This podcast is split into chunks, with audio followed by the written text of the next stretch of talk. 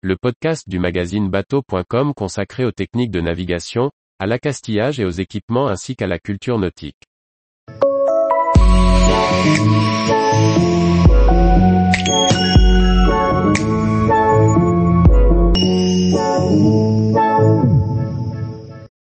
Rénovation d'un jouet 680, quand garder une place de port conduit à un vrai refit. Par François-Xavier Ricardou. Pour naviguer sur le lac de Caso-Biscarros, Philippe recherche un dériveur intégral. Il va rénover proprement un jouet 680 de 1980. Objectif Pouvoir vivre dessus le temps d'un week-end avec sa femme.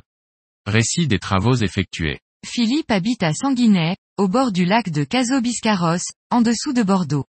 En 2018, il commence son apprentissage de la voile par la rénovation d'un Edel 2 qu'on lui a donné. Celui-ci attend au fond du parc d'un professionnel qui n'a pas le temps pour le remettre en état. Tu veux un voilier? Je te donne celui-là en échange de la remise en état de l'embrayage de mon camion. Il ne faudra pas longtemps à ce mécanicien automobile de profession pour accepter ce troc.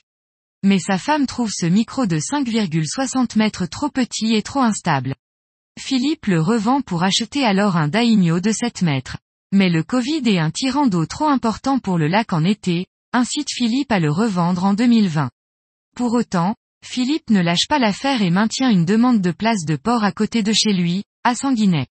C'est au début de janvier 2022 que le port lui propose une place pour un bateau de 6,90 par 2,50 mètres maximum. Mais il lui faut impérativement un bateau à placer dessus, sous peine de se voir retirer l'emplacement.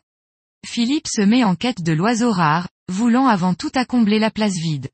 Il cherche un voilier qui entre dans les dimensions du port, suffisamment habitable pour passer un week-end à deux dessus, mais surtout qui offre un faible tirant d'eau. En effet, au cœur de l'été, l'entrée du port de Sanguinet ne présente guère plus qu'un mètre d'eau à certains endroits. Il tombe finalement sur un jouet 680, un dériveur intégral qui n'a pas vu l'eau depuis 4 ans, et qui végète au fond du parc d'un professionnel, installé au sec sur un berre. Quand j'ai découvert le bateau, il n'était vraiment pas reluisant. Au fond, c'était une véritable piscine, car des infiltrations par les hublots et autres pièces d'accastillage l'avaient rempli. Et vu toute l'eau qui était au fond, j'étais au moins sûr que la coque du bateau ne fuyait pas. Plaisante Philippe. Il va passer les six mois suivants, aidé par un ami, à le retaper pour permettre de naviguer cette saison estivale. Je viens de le mettre à l'eau début juillet 2022. Je n'ai pas totalement fini de le retaper, mais il est déjà propre et navigable. Après un ponçage total des œuvres vives et mortes, Philippe va repeindre la coque en bleu. Le marin bricoleur détaille, j'ai utilisé de la peinture internationale Toplac plus appliquée au rouleau. Chacun de mes bateaux était bleu. Je n'aime pas avoir le même bateau blanc que tout le monde. Dans sa précipitation, il va faire l'erreur d'attaquer une couche de peinture par un soir d'une journée chaude.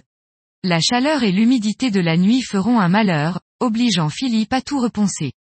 J'ai gâché un pot de peinture, mais j'ai bien compris l'importance des conditions météo pour l'application. Je ne me suis fait avoir qu'une fois, choisissant le matin pour appliquer les autres couches. Un anti-fouling est aussi passé sous le bateau. L'intérieur du bateau n'est pas beau à voir.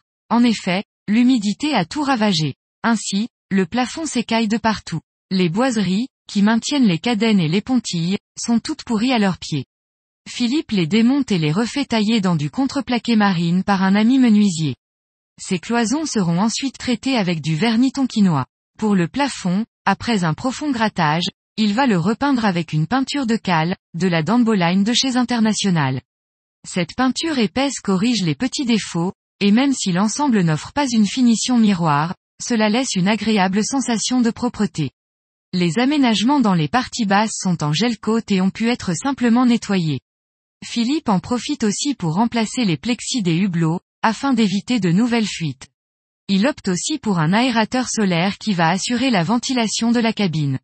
Pour les coussins, Philippe a pu réutiliser les vieilles mousses qu'il a aérées et fait sécher auparavant. Un ami cellier lui a confectionné des housses avec du sky. Le voilier dispose d'un couchage double dans la pointe avant et de deux couchettes de chaque côté, qui se prolongent sous le cockpit. Le petit coin cuisine reste identique, avec un réchaud basique et un évier, qui sera complété prochainement d'une vache à eau pour offrir un peu de confort à bord.